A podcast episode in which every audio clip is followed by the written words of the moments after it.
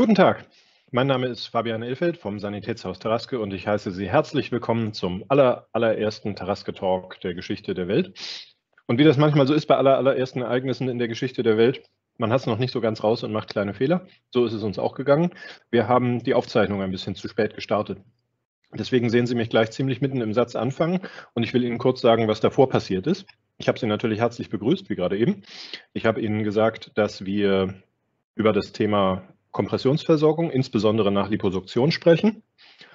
Und ich habe gesagt, dass in dem Zusammenhang häufig Anfragen von PatientInnen und KundInnen zu uns kommen, die nicht so richtig sicher sind, worauf sie achten müssen, wie das organisatorisch abläuft, wo vielleicht auch Fallstricke lauern. Und dass wir deswegen gedacht haben, wir machen einmal dieses Event, damit wir diese Missstände hoffentlich etwas verbessern können. Ich wünsche Ihnen ein interessantes Gespräch, auch wenn Sie jetzt natürlich nur noch zuhören und nicht mehr teilnehmen können. Ich finde, es ist sehr gut gelaufen. Ich danke nochmal allen, die teilgenommen haben und danke natürlich auch Ihnen für das Interesse. Viel Spaß. Ähm, die Informationen sind nicht so ganz da, der Ablauf ist nicht so perfekt organisiert. Äh, nicht immer, aber häufig fühlen sich die PatientInnen dann auch unsicher, was ist denn jetzt richtig, wie kann ich denn das machen, was ist denn diese Kompressionsversorgung, wo bekomme ich die denn her und worauf muss ich da achten? Und äh, umgekehrt, dass sogar die medizinischen Fachleute dann teilweise auch überrascht sind, wie viel es bringt, wenn man es tatsächlich zur Anwendung bringt. Da haben wir gerade drüber gesprochen, bevor es soweit war. Und dafür haben wir heute drei Personen, die mitreden. Und äh, wir haben bei unserem äh, Vorbereitungsevent am Dienstag spontan entschieden, die können sich ja auch einfach selber vorstellen, nachdem ich jetzt lange darüber nachdachte, wie ich die alle vorstelle, weil die so wunderbar sind. Und deswegen kommt jetzt mein Redeanteil auch schon zum Schluss. Ich sage nochmal herzlich willkommen an alle und dann denke ich, fängt Frau Dr. Gerlach einfach mal an mit der Vorstellung. Okay, das mache ich doch gerne. Also auch von mir herzlich willkommen an alle, die dann hier schon mal teilnehmen und vor Ort sind. Und einen schönen guten Morgen. Die meisten, die zuschauen, kennen mich ja jetzt im Moment zumindest erstmal. Mein Name ist Nicole Gerlach. Ich bin seit äh, knapp über sieben Jahren ärztlich tätig und habe auch divers eine Vorgeschichte im biotechnischen Bereich, im wissenschaftlichen Bereich. Und ähm, ich bin halt auch selbst Lipidem-Patientin und Betroffene seit ungefähr, wann habe ich meine Erstdiagnose gekriegt? 2011. Und ähm, ich beschäftige mich wirklich schon auch seit langen, langen Jahren, weit auch davor, vor der Diagnose Lipödem, wie gesagt, durch meine vorherige Laufbahn in der biotechnischen Branche ähm, mit Ernährungsmedizin, mit wissenschaftlichen Aspekten von Genetik über ähm, Naturheilkunde, ja, und jetzt als Mediziner natürlich erst recht und als Mitbetroffene. Und ähm, meine Erfahrungen dahingehend sind auch angiologischer Natur unter anderem. Von daher passt das natürlich auch sehr gut hier rein.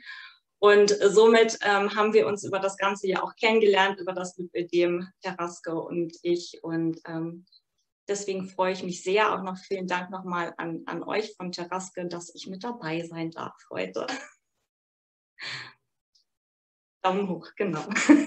Das war die Kurzversion zu mir. Ja, wunderbar. Dann vielleicht als nächstes, einfach weil es bei mir in der Reihenfolge der Bilder so ist, Janina Hübner. Ja, hallo, guten Morgen. Genau, auch von mir herzlich willkommen an die jetzt zuschauen. Ähm, ich arbeite bei vor allem kümmere ich mich um den Bereich der postoperativen Kompressionsversorgung, ähm, arbeite da in der Bandagistik, das ist eben der, die Werkstatt, Fachbereich, die sich eben dann auch mit ähm, Änderungen, Reparaturen, und Ähnlichem beschäftigt. Das heißt, wir haben eine Menge Nähmaschinen da und können alles ganz individuell auf unsere Patienten abstimmen. Genau. Ich genau, kümmere mich so im Großen und Ganzen in den postoperativen Bereich.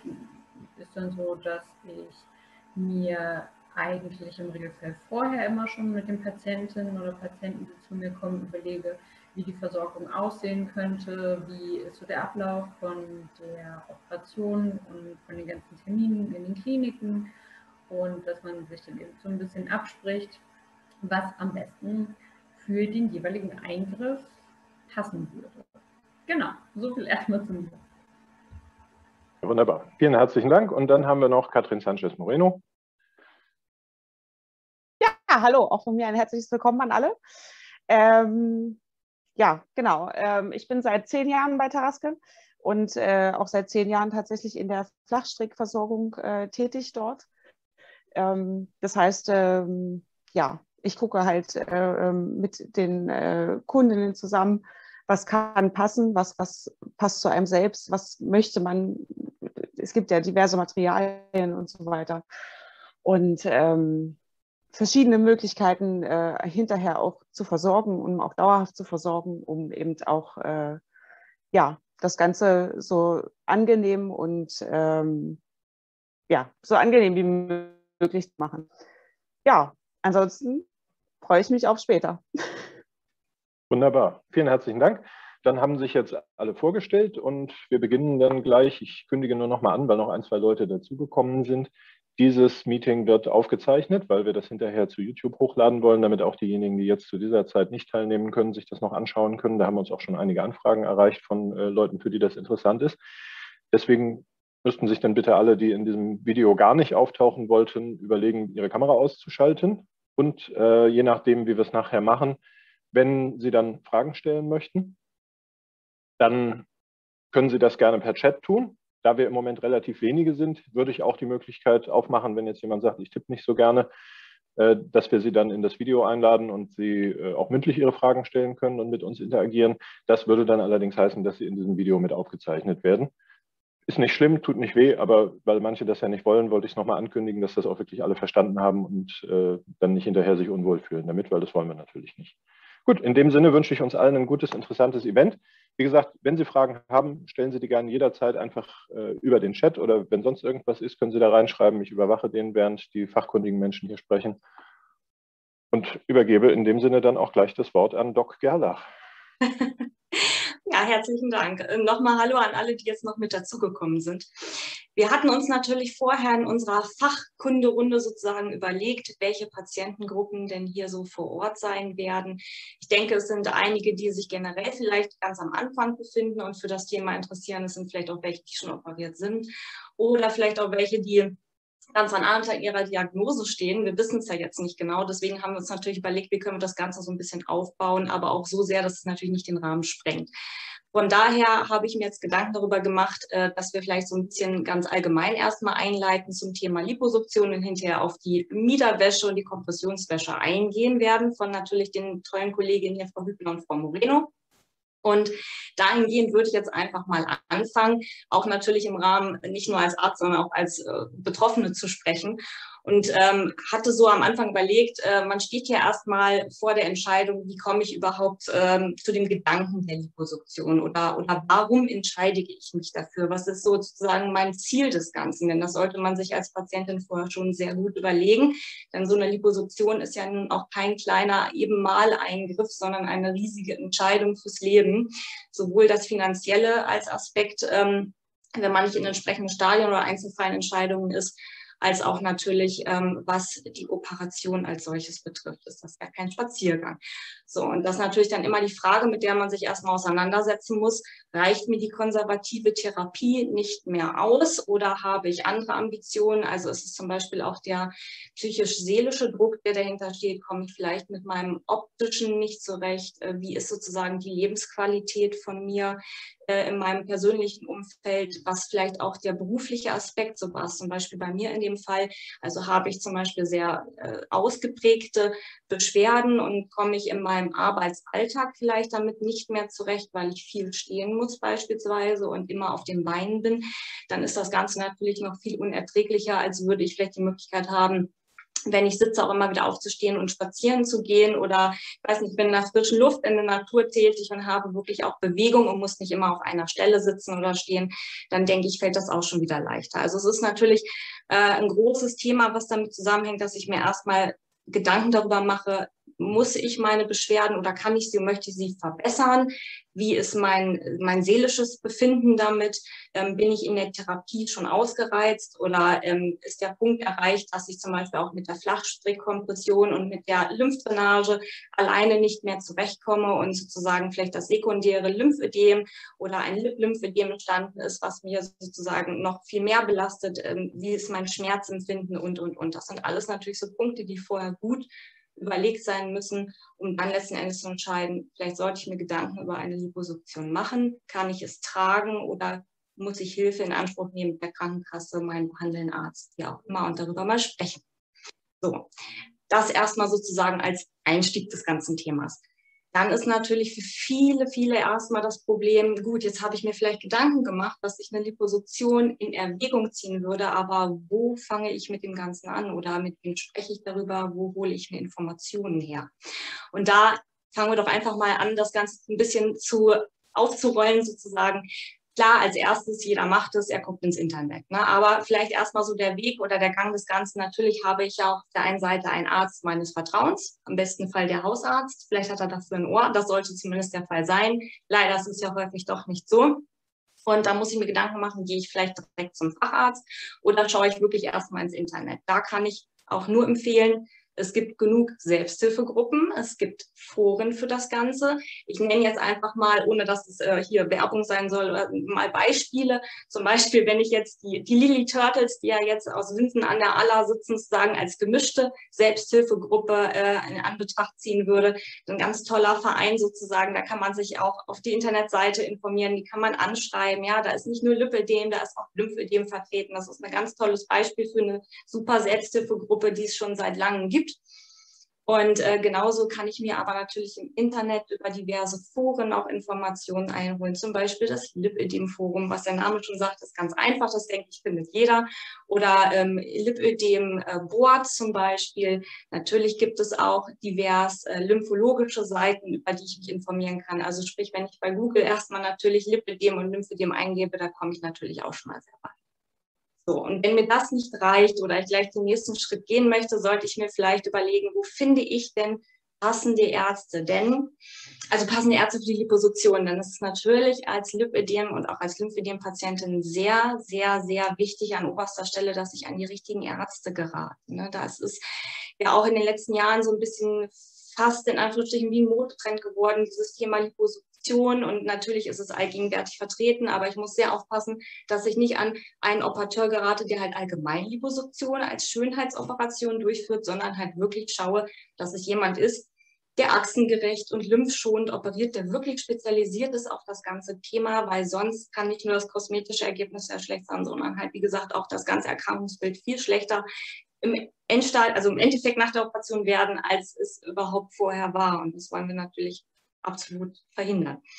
Und da gibt es zum Beispiel dann auch die Möglichkeit, dass man sich zum Beispiel über diverse äh, Portale, das Lipidem-Portal hat, eine, soweit ich weiß, eine tolle Auflistung, sogar mit einer ganzen Deutschland-Landkarte, wo dann die ganzen Ärzte vertreten sind, nach links und rechts, wo man gucken kann, wo wohne ich denn jetzt und wer kommt für mich in Frage die Deutsche Gesellschaft für Lymphologie ist auch ein, eine super Sache, wo ich schauen kann und mit diversen Ärzteverzeichnen punkten kann. Und natürlich auch wieder hier, ich weiß, Google allgegenwärtig, wenn ich natürlich Liposuktion bei Lipidem eingebe, klar, da kriege ich meistens auch schon typischerweise natürlich die ganzen Volltreffer an Ärzten. Die Namen nenne ich jetzt mal nicht. Gibt es genug und diverse, egal ob das jetzt in Richtung Lübeck rauf ist oder in Richtung München runter oder irgendwo mittendrin bei Münster. Da findet natürlich jeder sozusagen Anschluss und kann sich da schlau machen. Genau. Und ähm, jetzt überlege ich gerade, ob ich noch irgendwas vergessen habe, dazu zu sagen. Also Lymphverein gibt es auch noch. Ja. Aber ich denke, wenn da Fragen sind, könnt ihr am Anschluss die auch noch mal stellen an mich. Ne? Genau. So. Und dann wenn ich dann so weit bin, dass ich mir erstmal Informationen geholt habe, vielleicht im besten Fall an eine Selbsthilfegruppe rangetreten bin und mich mit Mitbetroffenen ausgetauscht habe oder über das Internet, über uns zum Beispiel ausgetauscht habe, über Instagram und Social Media, was ja jetzt auch allgegenwärtig vertreten ist, dann kommt natürlich auch wieder die Überlegung, es gibt ja diverse Methoden dafür und die sind natürlich auch wieder individuell von Patient zu Patient. Vielleicht hat der ein oder andere das schon gehört. Es gibt mit PAL, es gibt mit WAL und es gibt modifizierte Sachen. Also sprich die Tumeszenz, Lokalanästhesie, Liposuktion, die Wasserstrahlassistierte Liposuktion. Und da klingeln bei manchen schon die Überforderungsohren wahrscheinlich. Und da denkt sich dann jeder Patient, ja, aber woher weiß ich denn jetzt, was für mich geeignet ist? Und ähm, das lässt sich nur mit dem entsprechenden Facharzt und Operateur dann letzten Endes ähm, vereinbaren und besprechen. Viele machen auch nur eine Methode, da bieten sie an. Die gängigste in dem Fall ist meistens die äh, Tumescens Lokalanästhesie Liposuktion. Ganz tolles Name, muss man sich jetzt nicht merken ähm, wo wirklich ähm, eine, der Name schon sagt, eine Lokalanästhesie, eine Infiltrationslösung in das OP-Gebiet ähm, eingespritzt wird, was nicht nur betäubt, sondern halt auch mit Adrenalin oder Epinephrin, wen es interessiert, ähm, sozusagen eingeflößt wird, verbunden ist, dass halt die Blutgefäße sich auch zusammenziehen, dass natürlich nicht so viel Blutverlust in der Sitzung ähm, zustande kommt und der Operateur mit fein vibrierenden Kanülen das entsprechende Gewebe, wie gesagt, Achsen- und lymphschonend operieren kann ja, was dann meistens im besten Fall natürlich je nach Stadium äh, des betroffenen Patienten halt auch in mehreren Sitzungen stattfindet, weil man natürlich nicht so viel auf einmal absaugen darf. Darauf können wir dann später auch gerne nochmal, wenn da Fragen sind, näher eingehen. So, und ähm, ganz kurz vielleicht einmal für die, die es interessiert und die vor der Entscheidung stehen. Ich möchte das jetzt natürlich nicht zu sehr äh, ausführen, weil, wie gesagt, das würde vielleicht den Rahmen sprengen, aber ein paar Worte zum Unterschied des Ganzen bei der Tumeszenz Geschichte, die ich gerade schon genannt habe, ist es halt so, man wird wie, ich sag mal, wie ein Michelin-Männchen aufgebläht und man, manche Operateure, weil ja auch äh, die Lokalanästhesie ins Gewebe mitgegeben wird, wie gesagt, äh, machen das Ganze sogar im Wachheitszustand. Also da ist die Vollnarkose zumindest nicht vorbeschrieben. Es kommt natürlich auf den Umfang des OP-Gebietes an und wie weit man lange liegt und das natürlich aushält, aber Grundsätzlich kann man das auch in Nicht-Vollnarkose, also sprich wirklich nur mit der lokalen Betäubung über sich ergehen lassen. Und es wird dann in mehreren Sitzungen operiert. Die Schnitte bleiben offen, damit die ganze Lösung hinterher gut auslaufen kann, keine Wundinfektionen möglichst entstehen und die ganze Flüssigkeit und ganze Wundgeschehen natürlich dann hinterher erstmal aus den Schnitten hinausläuft. Das heißt aber auch, kann man sich dann vielleicht vorstellen, dass das ein der Nachteil an dieser ganzen Sache hat man zwar bei dem anderen auch, ich komme gleich darauf zurück, man läuft aus und zwar sehr lange. Das kann durchaus auch mal drei bis fünf Tage sein, wo man das Wundsekret verliert. Und das ist, man darf die ersten Tage halt auch nicht duschen, während man in dem niedersteckt und ausläuft. Und das ist für die, für die meisten eigentlich das Belastendste mit an der ganzen Sache. Ähm, bei der wasserstrahlassistierten Geschichte ist es so, ähm, da ergibt sich das Ganze schon so, das muss man sich vorstellen, äh, als wenn ich mit einem ähm, Gartenschlauch draußen die ähm, Blumen gieße oder ähm, sagen wir es mal so, die Wurzeln freilegen möchte. Das heißt, ähm, wirklich mit dem Wasserstrahl schiebe ich sozusagen äh, Sehnen, Nervenbahnen und so weiter sanft beiseite, aber löse gleichzeitig die Fettzellen an. Und gleichzeitig wird es mit derselben Kanüle auch an der Seite über eine Öffnung abgesaugt, die angelöste Fettzellen und die Tumeszenzlösung. Und über diese Methode, das ist der Unterschied, ist es halt so, erstens wird diese nur in Vollnarkose stattfinden und niemals nur in Lokalanästhesie. Ähm, und zum anderen brauche ich aber, dadurch, dass es gleich damit abgesaugt wird, viel weniger Spüllösung, beziehungsweise ich bin nicht so aufgepumpt als Patient. Ich laufe nicht so lange aus wie bei der anderen Methode, der Tumeszenz-Lokalanästhesie. Ja, das zum Beispiel ist ein Unterschied auch noch. Auch hier, es bleiben immer die Schnitte offen. Aber wie gesagt, alles hat seine Vor- und Nachteile, aber man muss das auf jeden Fall individuell entscheiden und auch vom Patienten her entscheiden. Es richtet sich nach Volumen des Körpers, nach Körperoberfläche, nach ähm, Stadium, nach, nach Gebiet, was operiert wird und so weiter. Da muss jeder dann natürlich sich gut beraten lassen und hoffentlich beim richtigen Arzt dann landen seines Vertrauens. Genau. So, das war jetzt sozusagen eine Kurzversion des Ganzen und eine Kurzvorstellung, damit man grob erstmal einen Überblick gewinnt. Und ähm, gerne gehe ich dann später noch auf weitere Sachen und Fragen ein. Es gibt dazu natürlich noch viel mehr zu besprechen zu dem Thema, aber ich würde jetzt sozusagen mal überschwenken, äh, damit auch gleich die Fachpersonen hier vor Ort einmal sprechen können über das Thema, was uns natürlich als Patient sehr beschäftigt, nämlich die richtige Miederwäsche, die richtige Kompressionsversorgung auch hinterher, die Vorbesprechung des Ganzen. Manche Kliniken oder Operateure bieten es von sich aus an. Bei den meisten habe ich jetzt mitgekriegt, werden die Patientinnen aber sehr allein und im Stich gelassen und sind da ein bisschen verzweifelt und wissen nicht, was ist denn wirklich das, was ich benötige für die, für die Operation? Was muss ich rechtzeitig bestellen? Wie ist meine Versorgung? Wie läuft das ab? Und es ist extrem wichtig, dass das nach Maß wirklich optimal sitzt, angepasst wird und entschieden wird, weil davon natürlich auch unter anderem das Endergebnis und die Heilung abhängt. Denn wie ich gerade schon sagte, es entsteht sehr viel Flüssigkeit im Gewebe, es entstehen Hämatome, also Blutergüsse, es sind Wundhöhlen zwischen den Gewebsschichten, ja. Und es ist natürlich, wäre schändlich, wenn das dann nicht eine diverse, richtige Kompression und auch ähm, richtig sitzende Nähte und so weiter widerfährt, um natürlich erstens die Heilung und das kosmetische Ergebnis nicht zu stören und natürlich auch möglichst wenig Wundinfektionen ähm, hervorzurufen, weil das Material, in dem man dann wochenlang erstmal steckt, natürlich ein ganz bestimmtes ist, ein anderes und nicht die Flachstrick, was natürlich auch Wundsekret ablaufen kann und ihr damit duschen könnt letzten Endes. Auch trocknet vor allen Dingen und nicht sechs Stunden später erst vielleicht trocken seid oder euch nicht föhnen könnt und, und, und. Genau. So. Und bevor ich jetzt noch viel dazu sage und großartig noch weiter ausschweife, gebe ich das Wort einmal an die Fachexperten hier ab und wir schwenken zum Thema Niederwäsche über, würde ich sagen, oder? Ich hoffe, das war jetzt nicht zu so viel am Anfang. Ich fand es prima, aber ich bin natürlich auch so ein bisschen befangen. aber gut, okay, das ist auf jeden Fall sehr schön. Okay, wenn hier erstmal, wie gesagt, keine Fragen sind von irgendjemandem, die eingegangen sind, dann würde ich sagen, Frau Hübner oder Frau Moreno, Ja, genau, auf, auf, Anhieb noch keine. Äh, ich denke, weil wir ja wirklich ein relativ kleiner Kreis sind und es wahrscheinlich auch bleiben, dass wir dann zum Schluss noch so, einen, sozusagen einen kleinen virtuellen Gesprächskreis draus machen, dass einfach alle Mikrofone freigeschaltet werden, alle sich dann einmal, wenn sie wollen, kurz vorstellen können auch und wir dann einmal sozusagen frei miteinander einfach sprechen, Fragen gestellt werden können und man so, so nette kleine Gespräche führt, denke ich. Wer das lieber nicht öffentlich machen will, aber trotzdem zum Schluss noch Fragen hat, es gibt natürlich auch die Möglichkeit, das dann unter vier Augen nochmal zu machen. So, aber dann jetzt habe ich lange genug über Frau Hübner hinweg geredet. Jetzt geht es weiter mit dem Thema Kompression konkret. Ja, hallo nochmal auch die, die dazugekommen sind. Genau, ich arbeite bei äh, Taraske in der Wandergistik jetzt seit drei Jahren und äh, mein Fachgebiet ist die postoperative Versorgung. Und die Frau Gerlach hat ja jetzt schon äh, eine Menge erstmal zu den Operationen an sich erzählt.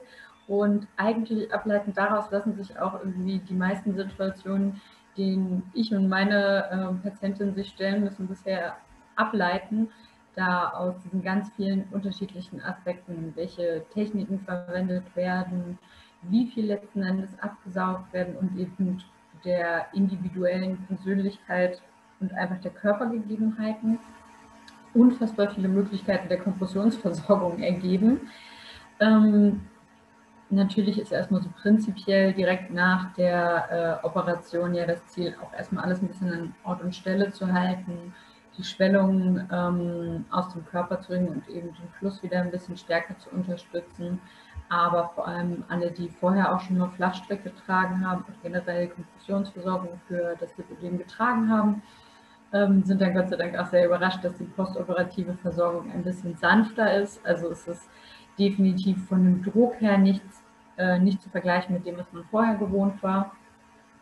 Ähm, deswegen ist es auch lediglich hm, eine Versorgung, die erstmal für ein paar Wochen nur getragen wird wir empfehlen immer, das natürlich komplett mit den Ärzten abzuklären, wenn man sich dort auch wohlgefühlt hat, mit der Aufklärung und der Nachsorge.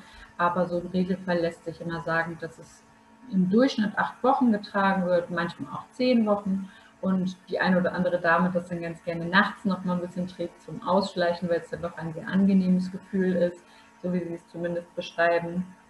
Und das ist so die grobe Übersicht von dem, was äh, auch die meisten Ärzte der Vorsorge so ein bisschen erzählen. Kümmern Sie sich bitte um ein Mieder, das bekommen Sie im Postoperativ, tragen Sie acht bis maximal zehn Wochen und dann ist alles gut. und da wäre ich dann in dem Punkt aus dem Schneider. Ähm, allerdings brauche ich halt sehr oft relativ viel Vorbereitung. Also es gibt ja wie gesagt diese paar Kliniken oder auch ähm, Ärzte, die das dann direkt im OP schon anlegen und auch äh, in den Kliniken selber vor Ort dann schon durchführen.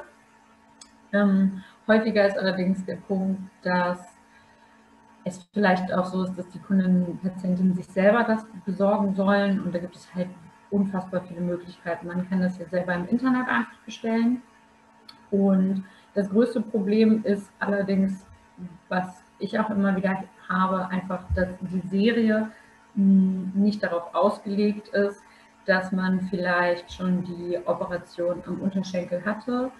Oberschenkel steht jetzt noch aus und irgendwie die Flanken werden gemacht. Es ist einfach keine Proportion, die in die Serie passt. Und das sind dann meistens schon so die ersten Probleme, denen wir uns ähm, gegenüber sehen. Und dann wäre es zum Beispiel auch noch immer sehr gut, wenn man einfach ein bisschen Vorlauf hat, wenn man zusammen das Gespräch sucht, vielleicht auch schon so zwei, drei Wochen vor der Operation ähm, eben durchgeht, was gibt es für verschiedene Möglichkeiten und Varianten, Verschlussmöglichkeiten, verstellbar, Reißverschlussposition oder die Höhe hinten im, ähm, im Rückenbereich, äh, die Länge der Beine, ähm, die Hygieneöffnung. Es hat alles Vor- und Nachteile und es ist eigentlich sehr selten, dass ich bei jeder Patientin das gleiche Modell wählen könnte, weil die Operationen und die Körper so unterschiedlich sind. Ähm, klar, es ist relativ kompliziert, wenn man vor der, beim Eingriff steht, eine Maßanfertigung zu fertigen, weil selbst der Arzt im Regelfall nicht sagen kann, wie es nach der Operation aussieht, weil sie auch vieles erst in der Operation entscheiden und dann individuell darauf eingehen müssen und sich vielleicht auch noch mal Sachen ändern können, wie sie vorher besprochen waren. Nichtsdestotrotz ähm, ist es immer wieder eine Maßversorgung und deswegen äh, ist es auch in unseren Zuständigkeitsbereich gerutscht, sage ich mal, hinten in der Werkstatt, nämlich äh, eigentlich in dem Bereich äh, Orthopädie-Technik tätig. Und ähm, wir können uns allerdings auf diese individuellen Gegebenheiten und auch die Maßabweichungen äh, einlassen und die Sachen auch ein bisschen nachbessern und ein bisschen enger, ein bisschen weiter. Das kriegen wir alles hin. Also es gibt wirklich ganz viel zu beachten und es ist eine super individuelle Sache. Deswegen freut es mich immer, wenn die Kunden vielleicht auch schon ein bisschen früher äh, ins Sanitätshaus gehen oder zu ihrem, ähm, was der Arzt halt empfiehlt, ob sie es vielleicht auch in der Klinik machen und dass man die Sachen vielleicht äh, ganz entspannt angeht und auch sagt, okay, nach den ersten zwei Wochen ist zu erwarten, dass sich vielleicht schon eine Maßveränderung rauskristallisiert, einfach dadurch, dass man noch jede Menge Wundflüssigkeit und Wasser verliert. Und spätestens dann, so nach drei, vier Wochen, sitzt auch die Kompression, die man am Vortag als Knaller enge empfunden hat, nicht mehr so eng. Und damit wir natürlich innerhalb dieser sechs Wochen noch äh, das Beste rauskriegen können oder maximal zehn Wochen, dass man dann eben schon mal zum Beispiel Termine vereinbart, sagt, äh, wie es, ich habe dann in vier Wochen Kontrolltermin, ähm, könnte man sich eventuell die Kompression auch nochmal anschauen, also dass man da schon weit im Vorfeld vielleicht seine Termine mit den Zuständigen plant, damit dann natürlich niemand dann ganz spontan vor der Tür stehen muss und sagen muss, ähm, ich brauche ganz dringend Hilfe, weil das mit der Kompression nicht stimmt. Darum wäre es auf jeden Fall sehr schade. Ja, das sind so die Punkte, die von meiner Seite aus immer mal wieder so aufkommen und äh, in unserem Alltag als sehr wichtig empfunden werden. Ansonsten stehe ich für alle möglichen Fragen gerne bereit. Ich würde da tatsächlich gleich mal, ach, wir haben da eine Handmeldung, glaube ich, ne? Habe ich das richtig gesehen? Nee, es hat sich nur jemand bewegt. Ich habe so aus dem Augenwinkel gesehen. Dann würde ich vielleicht sogar tatsächlich, allein schon, weil ich Angst habe, dass ich sonst vergesse, die eine Frage mal einwerfen, die ich vorab per Mail bekommen habe von einer Person, die sagte, sie wird sich hinterher auf YouTube angucken und könnte heute nicht live teilnehmen. Es ist eine relativ allgemeine Frage, aber ich denke mir, sogar wenn dann äh, so ist, dass man die so allgemein nicht beantworten kann, dann ist das ja vielleicht auch interessant, woran das liegt und was für weitere Informationen wir noch bräuchten. Die Frage lautet, nach der Liposuktion an den Beinen, circa drei Monate ist das Ganze jetzt her, äh, welche Kompressionshose oder Strümpfe werden empfohlen? Meine Ärztin sagt, dass Flachstrick nicht mehr benötigt wird. Jedoch würde ich gerne eine Strumpfhose tragen, die mir noch einen gewissen Halt gibt. Ja, das müssen wir wahrscheinlich auch auf jeden Fall gleich an die Frau Moreno, die wird auf jeden Fall auch noch was zu sagen wollen. Ja, stimmt. Ich kann da gerne vorweg schon mal was sagen. Ähm, es ist tatsächlich relativ, also es kommt hin und wieder vor, dass wir das tatsächlich auch hören, ähm, dass eben gesagt wird, dass nach der Liposuktion hin und wieder, dass da keine Kompression mehr getragen werden muss. Aber wir haben eben die Individualität äh, der einzelnen Patientinnen auch nochmal ähm, hervorgehoben. Man muss das immer sehr genau auf äh, die Damen und Herren ähm, anpassen. Und äh, leider ist der häufigere Fall so tatsächlich, dass man eben noch Kompression tragen muss, auch nach der Liposuktion. Und ich würde tatsächlich immer empfehlen, sich mit einer ähm, ja, Flachstrick, also Kompressionsdame, vor allem so drei Monate später, da sind wir mit unseren schon raus. Also die Anfrage besteht tatsächlich, ob man die postoperative Sachen auch weiterhin tragen kann. Dazu äh, muss ich ehrlicherweise sagen, der Halt, den die postoperativen äh, MIDA bieten, reicht definitiv nicht aus, um später ein entstehendes Lymphödem aufzuhalten oder irgendwie im Zaum zu halten. Außerdem haben ähm, diese postoperativen Nieren nicht unbedingt die Halbwertszeit, die die flachgestrickten Rundstrick haben. Ähm, hat sich halt auch gezeigt, dass nach wirklich sehr intensiven Tragen über ein Vierteljahr hinweg äh, die Elastizität der postoperativen Nieder sehr stark nachlässt und äh, auch enger Nähen natürlich nichts mehr weiterbringt, weil das Material einfach, ähm, ja, die Kräfte geben einfach auf. Deswegen würde ich zumindest äh, empfehlen, diese postoperativen Geschichten dafür dann nicht weiterzutragen und sich einen Termin für eine Beratung im Sanitätshaus zu besorgen für eine Flachstoffberatung. Damit würde ich schon mal vielleicht das Wort an Katrin abgeben. Oder Frau Gerlach möchte noch was sagen. Ja, dann ähm, fangen wir doch damit vielleicht mal an. Genau, ja. Ich erhebe noch mal kurz das Wort. Genau. Also mir ist es sehr wichtig, ähm, einmal noch äh, anzumerken für diejenigen, die jetzt hier leider nicht vor Ort sind, aber wir das Ganze ja trotzdem beantworten natürlich. Ähm, es ist äh, erfahrungsgemäß nicht nur sozusagen von Patientenerfahrung her, sondern auch studienlagentechnisch nach Operation am besten, wenn man das Ganze wirklich mindestens zwölf, besser 16 Wochen trägt. Also diese, sag mal, ähm, diese sechs bis acht Wochen, die man eigentlich ganz gerne im Durchschnitt hört und liest bei den Operateuren, kann ich nicht unterstreichen. Ähm, sondern es ist schon so, dass das beste Ergebnis es sinnvoll ist, egal ob man das Gefühl hat, dass man das hinterher noch benötigt oder nicht, im Anschluss an die Wiederware eine perfekt sitzende Flachstrickversorgung zu tragen, weil die Heilung der Gewebsschichten und die Ausbildung von Fibrosen, die das leider mit sich zieht, also sprich Narbengewebe, was entsteht und, und, und, nun mal am besten sozusagen ähm, ja, geschützt ist ähm, und weniger entsteht und ich sage mal der Druck auf dem Gewebe am besten und, und, und die ganze Heilung als solches. Ich fasse es einfach mal kurz sozusagen darunter zusammen. Ähm, das Ganze ist wirklich am besten, wenn man das weiterhin trägt, wenn man, wie gesagt, von der Miederwäsche bei die Flachstrick übergeht, ähm, schnellstmöglich, insoweit man das erträgt. Also spätestens nach zwei Monaten sollte man, und wie die Kollegin schon sagten, das Mieder passt dann eh nicht mehr, äh, sollte man wirklich zügig auf die Flachstrick übergehen, diese am Tag tragen und wirklich auch am besten im Durchschnitt 16 Wochen lang. Und wenn man danach der Meinung ist, dass die Liposuktion so gut war, dass man das nicht mehr braucht, und vor allem möchte ich auch kurz nochmal einwerfen, es kommt, wie gesagt, auch hier, wie es schon schon sagte, ich drücke mal auf den Patienten an, ähm, habe ich zum Beispiel äh, schon ein, ein Lymphödem erlangt, also habe ich vielleicht schon fragilere Lymphgefäße, habe ich schon eher das Problem gehabt, vorher auch sekundäre Lymphödem zu entwickeln, habe ich mehr Spannung oder Druckschmerz in meiner Erkrankung, ähm, neige ich zu schweren Beinen und, und, und. Und ist das vielleicht auch nach der Liposuktion so? Und das ist halt nicht häufig die Regel der Fall, dass danach alles gut ist sollte ich das auch durchaus wirklich weiter tragen und vor allen Dingen tagsüber. Muss ja keiner nachts machen, soll man ja auch nicht, aber das Miedervor trägt man ja Tag und Nacht und die Flachstrickversorgung sollte dann wirklich bestmöglich weitergetragen werden. Ähm, solange das ertragen wird von der Patientin, ähm, das ist zumindest die bestmögliche Therapie. Ja. Das mit den sechs Wochen sollte man lieber mal vergessen. Das ist äh, eine Wunschvorstellung.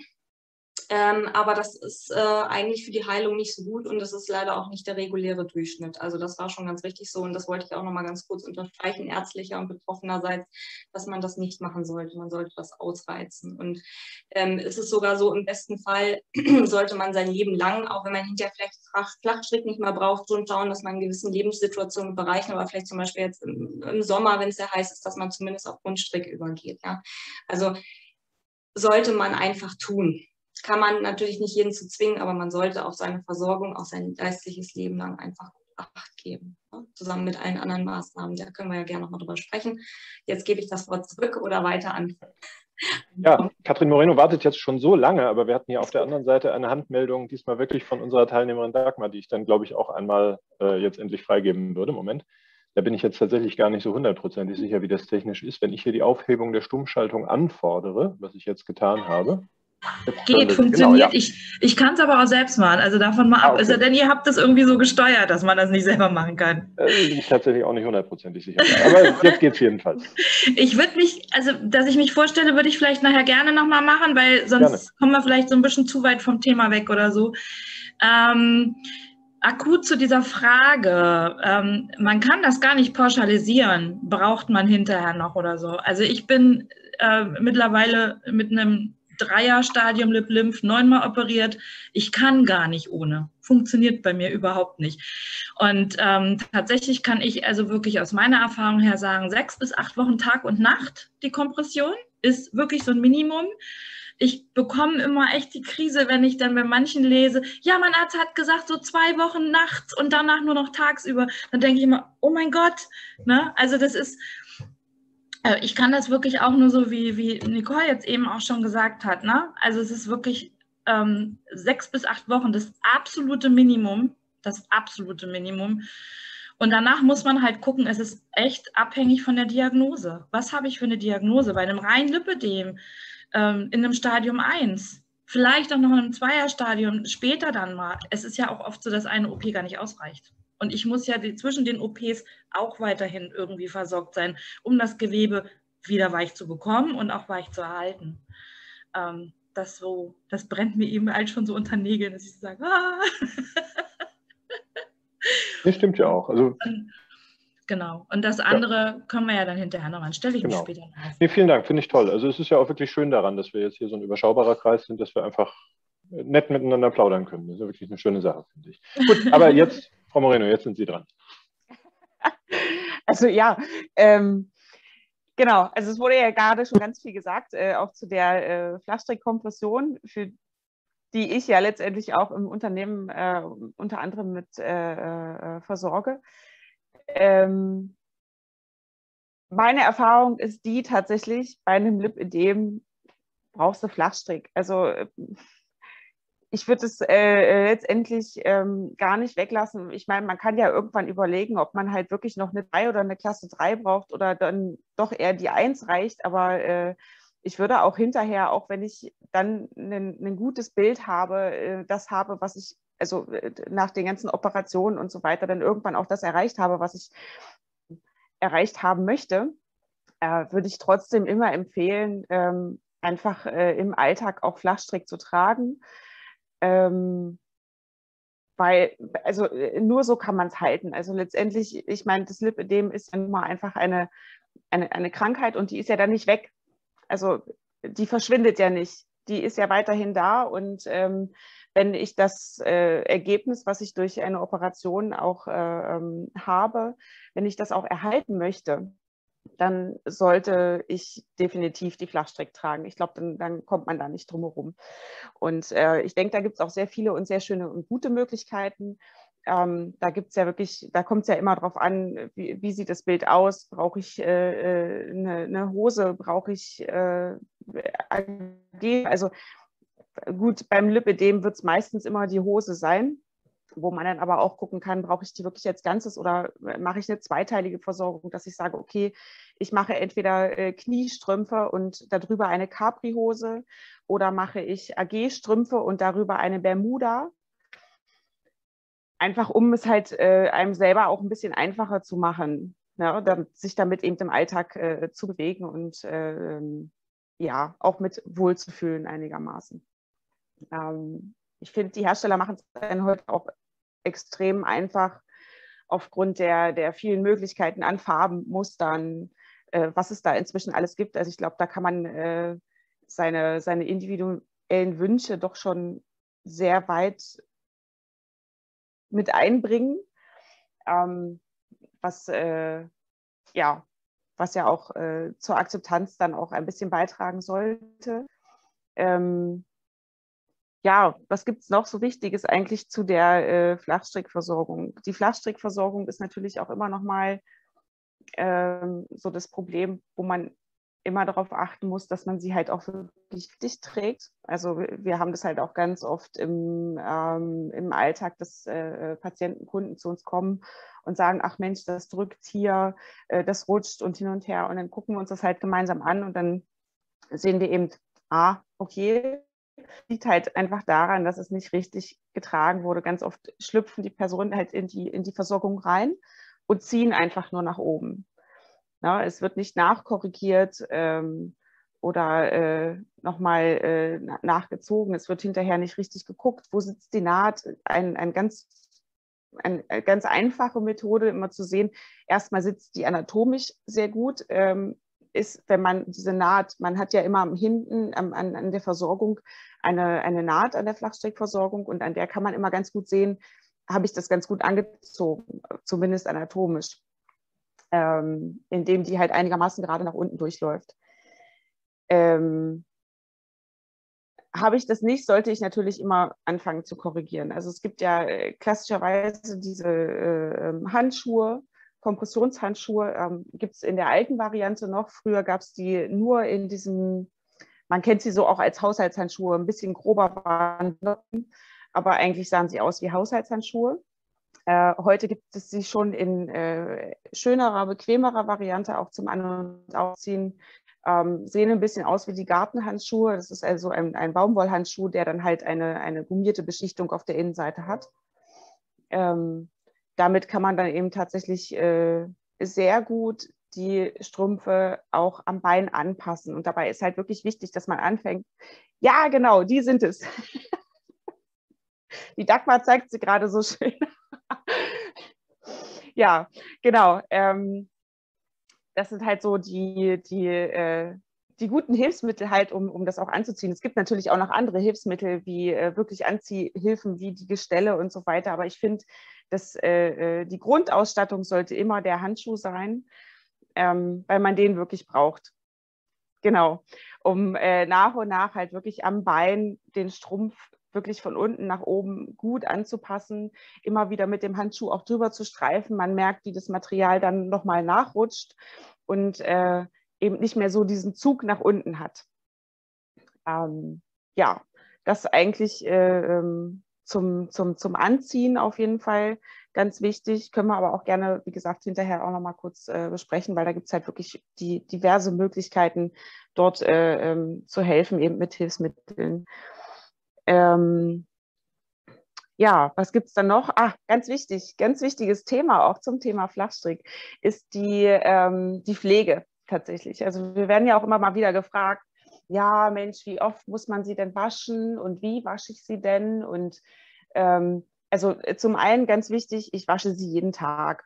Also das ist wie mit äh, meiner Unterwäsche, meine Strümpfe, die wasche ich jeden Tag. Und so mache ich das natürlich auch mit den Flachstrickstrümpfen alleine schon deswegen. Ähm, das Material, also äh, es trocknet ja immer ein bisschen die Haut aus. So, die Haut wird Hautschuppen setzen sich halt in das Material rein, sich dazwischen.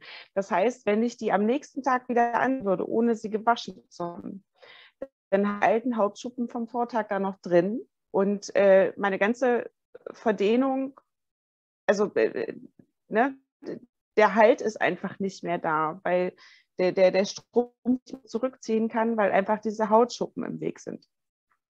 Ähm, das ist schon mal ein ganz wichtiger Punkt. Das heißt, jeden Tag waschen.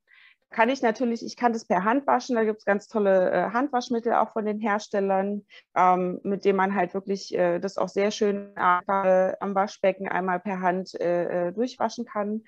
Ich kann sie aber auch natürlich einfach in die äh, Waschmaschine mit reintun. Ähm, bei 30 Grad schon Waschgang. Ähm, das ist gar kein Problem. Also das machen die ohne Probleme mit. Wichtig dabei ist natürlich immer nur, dass man keinen Weichspüler verwendet.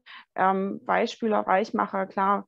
Ne, äh, wir haben immer einen, einen, Gummifaden in, in diesen äh, Kompressionsstrümpfen und äh, die Weichmacher machen halt nichts anderes als genau diesen kaputt.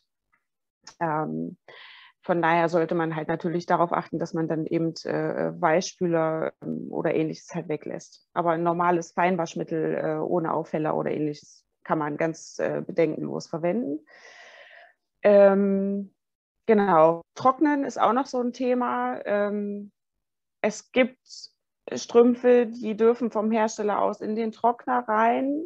Dabei würde ich allerdings immer darauf achten, dass ich wirklich äh, auch ein, ein, ein, ein Schonprogramm einfach im, im Trockner habe. Ansonsten ganz wichtig, nicht in, direkt in die Sonne zum Trocknen und auch bitte nicht auf Heizung zum Trocknen.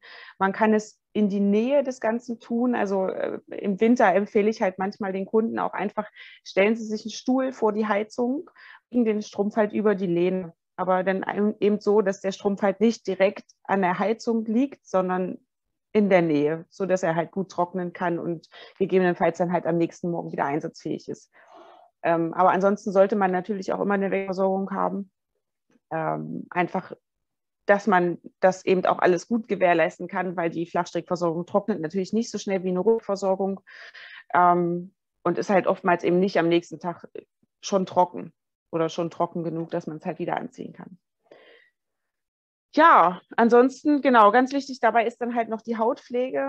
Ähm, wie ich gerade schon sagte, der Flachstrickstrumpf, der trocknet eben auch aus. Na, ne? ähm, da, deshalb ist es wirklich extrem wichtig.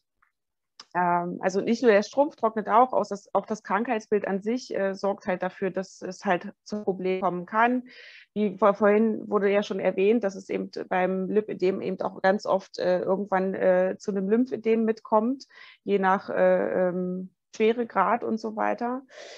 Und ähm, ja, es muss dann einfach gepflegt werden. Es muss, die Haut muss feucht gehalten werden. Es ne, muss äh, wirklich eine Pflege her mit, äh, ähm, mit irgendwas drin, was die Feuchtigkeit hält. Das sind in der Regel wie Cremes und äh, oder Schäume. Ganz oft sind es inzwischen auch Schäume tatsächlich, ähm, die dann äh, bis zu 10% Urea drin haben ist halt, ist halt äh, bekannt dafür, Feuchtigkeit zu halten. Ähm, oder eben auch äh, Dexpanthenol kann man äh, da ganz gut nehmen. Ja, aber ansonsten, da gibt es auch immer äh, von den Herstellern äh, entsprechende Produkte, wo man ähm, sich ganz gut mit weiterhelfen kann und auch helfen sollte. Wirklich eine morgens und abends einzucremen. Ähm, Vorteil sogar bei diesen Schäumen ist ganz oft, dass man wirklich, man trägt diesen Schaum auf, es hat überhaupt gar keinen Einfluss darauf, diesen Strumpf anzuziehen. Oft wird mir sogar berichtet, dass der Strumpf besser ziehen geht und er sogar besser am Bein hält tagsüber. Ja, also von daher denke ich, kann man das gut machen und sollte man das auch ganz gut, also auf jeden Fall tun. Ja, dann bin ich eigentlich äh, mit dem, was ich dazu sagen wollte, zumindest ähm, erstmal durch äh, ja, mich dann auch gerne auf Fragen, kein Problem, sprechen wir nochmal. Super, vielen Dank, das war auch wieder sehr interessant. Also übrigens, mir ist aufgefallen, ich habe mich am Anfang auch gar nicht vorgestellt. Es steht zwar direkt ein Name unter mir, aber ich bin übrigens Fabian Elfeld, ich bin geschäftsführender Gesellschafter bei Taraske und deswegen auch eher fürs Kaufmännische zuständig. Deswegen hören Sie mich jetzt auch nicht so viel über Kompression reden. Wir hatten eigentlich so ungefähr an diesem Punkt eine fünf- bis zehnminütige Pause eingeplant. Aktuell entwickelt sich die Veranstaltung aber nach meinem Gefühl auf eine Art, dass wir die vielleicht sogar eher weglassen, wenn jetzt niemand drauf besteht, weil ich denke, wenn niemand die Pause braucht, dann sind wir gerade gut im Fluss und ich glaube auch einige warten darauf, äh, sich mit beteiligen zu können. Insofern, wenn es allen recht ist, würde ich auf die Pause verzichten. Ich sehe auf Anhieb keinen Widerspruch. Gut, nee, wunderbar. Dann machen wir mal keine Pause und dann werden wir jetzt, glaube ich, offen für die Interaktion der anderen Teilnehmenden nicht äh, von Taraske oder Praxis Gerlach sind. Ähm, sehe ich das richtig? Ja. Gut. Wer möchte denn mal was sagen oder fragen? Vielleicht sollten wir ganz kurz, ich weiß, wie gesagt, ja. jetzt nicht, ähm, gut, die Dagmar kenne ich, äh, ansonsten bei der Kerstin weiß ich jetzt auch nicht, Stimmt jetzt äh, zum Beispiel um, um äh, ich bin schon operiert oder nicht operiert, wie auch immer, sonst äh, könnte man natürlich auch hier und da noch ein paar Worte verlieren. Über, was mache ich mir Gedanken noch vor der Liposuktion, also sprich Vorsorge und halt aber auch hinterher Nachsorge. Äh, die äh, Katrin hat ja jetzt auch schon sehr schön thematisiert, Nachsorge ist ganz wichtig, natürlich auch mit dem Thema Hautpflege und so weiter. Wie wasche ich was, wie pflege ich mich selber und die Haut. Und äh, natürlich auch wichtig erwähnt, dass es immer darauf ankommt, was für ein Stadium ich operiert äh, werde oder generell bin, egal ob jetzt mit oder ohne Liposuktion und was zum Beispiel für Hautprobleme ich vielleicht noch hinterherbringe, weil vielleicht meine Körperausmaße etwas mehr sind. Habe ich vielleicht Hautlappen auch hinterher nach der OP oder die schon vorher gehabt. Muss ich also darauf achten, immer alles gut trocken zu bekommen, kein Hauspilz, äh, Hautpilz, Hauspilz. Aber gut. Perfekt, der Lacher des Tages. Also kein Hautpilz äh, zu bekommen sozusagen, äh, wo Feuchtigkeit steht. Und natürlich kennt jeder, ähm, der Bestrumpfung trägt, das Problem an den Schienenbeinen, also an den Unterschenkeln vor allen Dingen ganz gerne. Natürlich ist die Haut immer trocken, wenn ich das Ganze ausziehe oder wieder anziehe und äh, generell nochmal vielleicht auch äh, nachrutsche mit, mit den Handschuhen und der Kompressionswäsche. Dann habe ich rückgezucke sowieso schon die ganzen Hautschuppen da drin, ne, die man immer schon selber nicht mehr schön findet und nicht mehr sehen kann. Also es ist natürlich ein wichtiges Thema auch zu überlegen, was ist vor einer Operation wichtig, sprich ähm, ich sollte auf jeden Fall gucken, dass ich mir auch nochmal Blut abnehmen lasse, ein EKG vielleicht schreiben lasse oder komme ich überhaupt nicht in Frage für eine Liposuktion, weil ich divers Vorerkrankungen habe, die dagegen sprechen. Und natürlich auch das Thema der Nachsorge, die ganz wichtig ist. Und da würde ich jetzt vielleicht einfach das Ganze, wollte ich nur als Gedankengang nochmal einschmeißen, weil ich mich natürlich jetzt auch frage, inwieweit jetzt hier unsere Zuschauerin sozusagen da ähm, vielleicht noch Fragen zu hat oder schon über alles Bescheid weiß oder vielleicht davon noch was thematisieren wollen oder wie auch immer. Da gibt es natürlich, man kann dieses ganze Thema natürlich immens ausweiten. Das ist ganz klar. Rund um Liposuktion und Miederversorgung und Kompressionsversorgung und, und, und. Aber ich finde es übrigens sehr schön, nochmal Dagmar ganz kurz an dich zurück. Äh, du hast das auch super aufgegriffen vorhin was ich ja schon eingeschmissen habe, mit dem Praxis bitte länger, am besten auch, wie Katrin sagte, ähm, langfristig. Ähm, da bin ich total dabei. Auch das, wie gesagt, nochmal hier an unterstreichender Stelle, weil ähm, es wird immer schön geredet und es wird immer bei jedem Operateur eigentlich gesagt, ähm, zumindest auf den diversen Internetseiten, soweit ich das beurteilen kann, ja, so und so lange und dann hört sich das so an, wie hinterher ist alles gut. Und Katrin hat schon sehr, sehr schön eingeworfen, genau, sagt man schüttelt zu Recht den Kopf. Ähm, dieses Erkrankungsbild ist nicht weg, nur weil man es operieren lässt. Deswegen habe ich auch am Anfang gesagt, dass mir sehr wichtig ist, als allererstes zu sagen, was sind meine Ziele des Ganzen. Ich darf nämlich nicht zu hoch gesteckte Ziele und Erwartungshaltungen haben. Und das haben die Patientinnen, die gerade die jünger sind und die vielleicht auch noch so im Anfangsstadium sind und gerade Akzeptanz in Hinsicht auf das Lipidem, das kenne ich ja selber auch. Der Körper verändert sich, ich muss mich in solche Sachen zwängen. Hm, gefühlt ist das Leben vorbei, äh, vielleicht noch im schlimmsten Fall die Sexualität und das Selbstwertgefühl und so weiter und so fort. Und dann kommen viele auf die Idee, am besten mache ich mir gleich die Überlegung, die Position. Aber das muss wirklich gut bedacht sein. Komme ich dafür in Frage? Kann ich es kostentechnisch tragen oder unterstützt mich im besten Fall die Krankenkasse? Was kommt auf mich zu? Was muss ich bedenken? Was ist hinterher? Und dieses Thema wird eines Leben lang begleiten. Es ist nicht so, dass mit der Liposuktion das Ganze vom Tisch ist. Denn man kann ja nicht eine Amputation des Gewebes vornehmen. Das wäre schön. Aber dann sieht man nicht nur aus wie dahin gehunzt, sondern es bleibt immer Fettgewebe bestehen. Es bleibt ein Restbestand. Es ist zwar so, dass man bis jetzt nicht nachweisen konnte, dass dieses Gewebe irgendwie, ich sag mal, sich wieder in dem Sinne vermehrt, aber es kann sich natürlich trotzdem restzellentechnisch aufblähen. Es kann natürlich trotzdem irgendwo eine lokale Hypertrophie entstehen, was wieder so ein bisschen auch Schub auslösen kann und, und, und. Der Körper verändert sich trotzdem nochmal oder es kann im schlimmsten Fall woanders entstehen, an den operativ äh, noch nicht versorgten Arealen, durchaus auch möglich mal am Bauch, an den Brüsten, im Kinn, im Gesicht. Es gibt durchaus schon sehr viel nachgewiesene Orte, wo sich das Ganze breit macht. Und dieses dieses genetische Problem ist ja auch im Körper. Es ist ja nicht alles nur umweltbedingt. Und natürlich muss man dann auch die Erkrankung als solches, als Erkrankung verstehen, die ein Leben lang da sein wird. Und wollte ich auf jeden Fall auch nochmal an der Stelle ganz, ganz wichtig mit erhobenen Finger sozusagen ansprechen. Ne? Und das war schon sehr richtig erwähnt. Also bitte, bitte nicht glauben, nur wer sich operieren lässt, ist hinterher die Welt sehr schön. Das wäre sehr schön. Also, das ist nicht so. Genau. Das ist ein sehr wichtiger Hinweis, denke ich. Vielen Dank. Ja, ähm, ich weiß natürlich nicht, wer es gern möchte, aber zumindest unsere Teilnehmerin Dagmar hat ja schon vorgeschlagen, sich auch noch einmal selbst vorzustellen. Das würde ich sehr gerne annehmen. Und dann will ich auf der einen Seite natürlich nicht Leute, die sich ja als Zuhörerinnen angemeldet hatten und da vielleicht gar keine Lust drauf haben, in die Rolle drängen, auch so eine kleine Vorstellungsrunde mitmachen zu müssen. Aber falls jemand zum Beispiel gerne das machen möchte, melden Sie sich gerne einfach nur kurz an, sagen Sie Bescheid und dann können Sie auch kurz ein paar Worte zu sich sagen und sich vorstellen. Aber dann würde ich jetzt einfach mal Dagmar das Wort überlassen. Bitte sehr.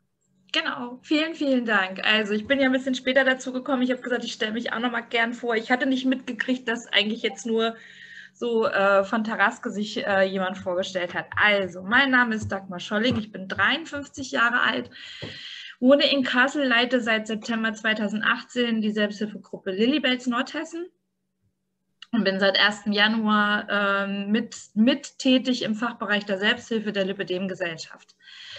Ähm, ja, ich hatte ja eingangs schon gesagt, also ich bin selbst halt auch betroffen mit einem, mit einem Lip-Lymph im Stadium 3 ähm, an Armen und Beinen. Habe meine Diagnose vor elf Jahren eher durch Zufall bekommen, indem ich nämlich mich mal der Meinung war, mich mit einer verschleppten Erkältung und einer Embolie dann letztendlich ins Krankenhaus zu legen. Und ähm, in der nachfolgenden Reha hat man halt dann festgestellt, dass da irgendwas mit den Beinen nicht stimmt. Und dann ging so mein Weg los. Und ich habe dann 2012 mich entschieden, ähm, die OPs zu machen auf Anregungen einer tollen Ärztin in der Reha-Klinik, die ich damals hatte. Und dann war halt auch der Weg mit Beantragung etc. Und da wir ja vorhin das Thema hatten mit äh, welche Methode und so weiter, so weit war man damals in der Aufklärung noch nicht. Und ich bin die in den ersten, also ich habe mittlerweile eine Kostenübernahme, musste da leider auch meinen ersten, was heißt leider, meinen ersten Operateur leider verlassen und ähm, mich ähm, mir einen neuen suchen, weil die Krankenkasse zwar übernommen hat, aber nicht bei dem Operateur, wo ich vorher war. Ich kenne beide Methoden. Ne? Also die TLA, ich weiß, wie das ist, wenn man dann das erste Mal nach der OP aufsteht, morgens früh und es weniger schön aussieht, wenn man sich hinstellt, vom Ausgelaufenen her, was sich überall nicht verteilt. Ich weiß aber auch, was es heißt, mit Wasserstrahl operiert zu werden. Also ähm, ich finde die Wasserstrahlassistierte tatsächlich für mich besser. Ich habe es halt damals nur nicht anders gewusst, dass es mehrere Möglichkeiten gibt. Letztendlich war es mir in dem Moment, glaube ich, auch egal. Aber ich kann eigentlich auch immer nur, ich werde ja auch oft gefragt, du bist doch schon operiert und wie ist denn das bei dir? Und ähm, also ich finde, es ist tatsächlich so, wenn ich meinen Operateur suche, ist es immer wichtig, dass ich mir zwei, drei Gespräche antue, ne? dass ich wirklich in den Selbsthilfegruppen nachfrage. Ne? Wo gibt es ja, die guten Operateure, gut sind sie letztendlich alle, ähm, aber mir sagen lasse, wo finde ich die denn? Und dann Termine mache und dann nach zwei, drei Gesprächen entscheide, wer mein Operateur werden soll. Das ist auch immer eine Bauchgeschichte, finde ich immer. Und ganz falsch ist es auch, danke, Nicole. Und ähm, ich finde, wir haben leider, gibt es immer wieder Operateure, die sagen, wenn ich dich operiere, dann ist alles weg, du bist geheilt. Nein. Und auch nicht dahin gehen, wo jetzt jemand verspricht, am meisten abzusaugen. Das ist natürlich bei den Selbstzahlern, kann ich das verstehen. So eine OP kostet im Schnitt 5.000 bis 7.000 Euro. Und oft ist es ja auch mit einer OP nicht getan. Und ich denke immer, dass man äh, bitte sich den Operateur auch nicht danach aussucht, ähm, der, ich sau, der, er saugt am meisten ab oder er verspricht am meisten abzusaugen, weil letztendlich kann das kein Operateur sagen, ich hole jetzt da 10, 12 Liter raus oder wie auch immer. Da, weil in der OP so viele Sachen zusammenkommen können. Ah, Nicole. super gesagt, weil das ist auch ein sehr großes Risiko. Erstens mal finde ich super, dass du das nochmal erwähnst, mit dem, das habe ich ganz vergessen gehabt zu sagen, äh, holt euch mehrere Meinungen ein, das ist ganz wichtig, auch wenn das erstmal, ich sage mal, für manche schon so ein Punkt ist, der auch wieder leider mit, mit Gedankengängen verbunden ist, dahingehend, mh, für jeden 50 bis 60 Euro Beratungsgebühr, ach nee, gehe ich vielleicht doch mal lieber zum einen, der mir vielleicht auch irgendwie gleich sozusagen den Eindruck macht, als wäre es derjenige, es ist aber wirklich auch falsch, weil ihr werdet merken, wenn ihr bei zwei, drei wart, nicht nur, dass die Sympathie dahingehend natürlich eine andere ist oder sich schnell ändern kann und man merkt erstmal, mit wem man warm wird und mit wem nicht.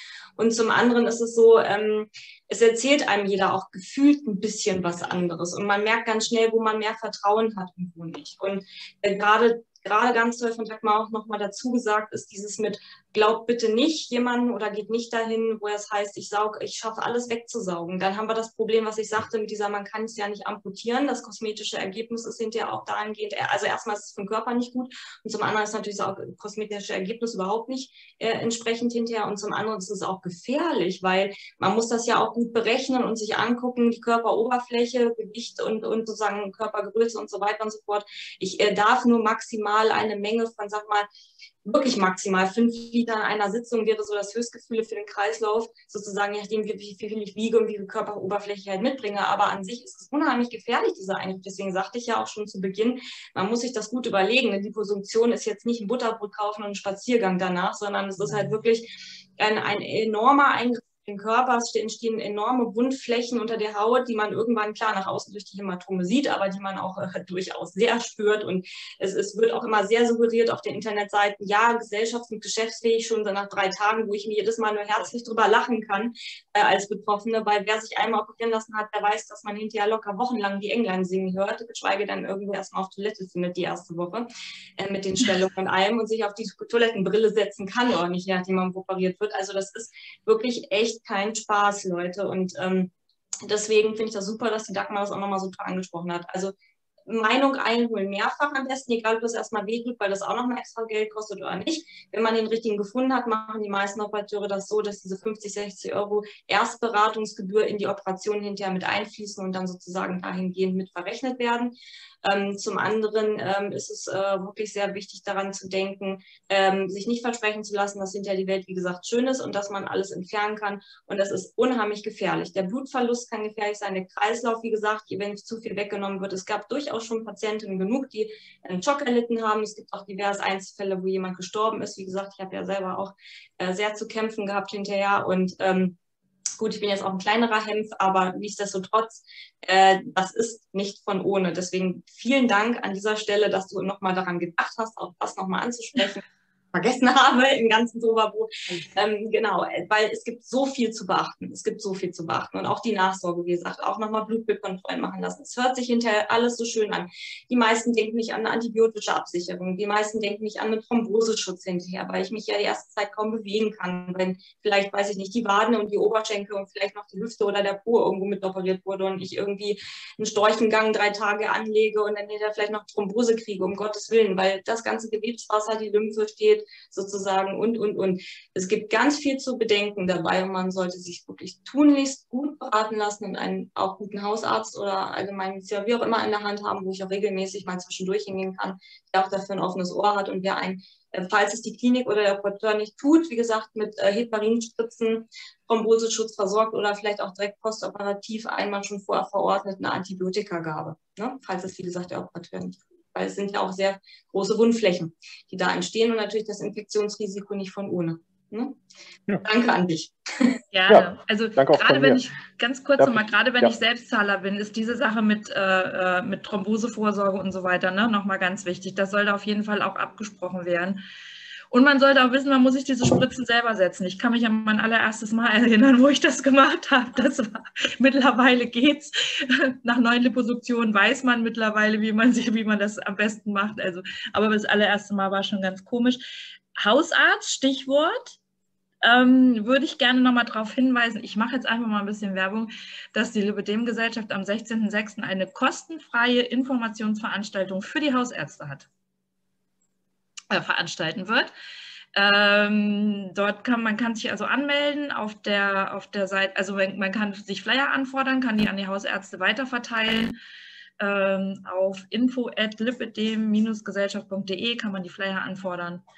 Ähm, und dann einfach mal bitte die Hausärzte ins Boot holen, damit wir ganz, ganz viele erreichen. Gerne für dich mit. Fordere ich hiermit bitte schon mal an. Ehrlich? Teile ich dann hier im Umkreis. Ja, sehr gerne. Ja, schreib, genau, oder so, oder du schreibst mir, weil ich habe auch nicht mehr ganz so viele da, aber alles gut.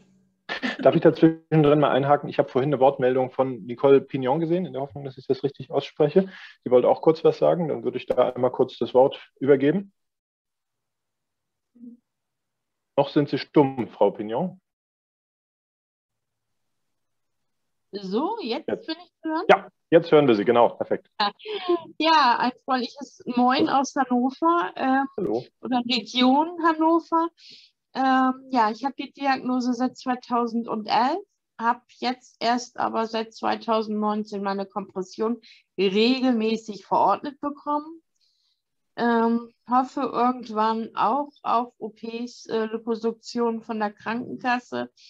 Bin aber da im Klageverfahren seit 2019 auch schon.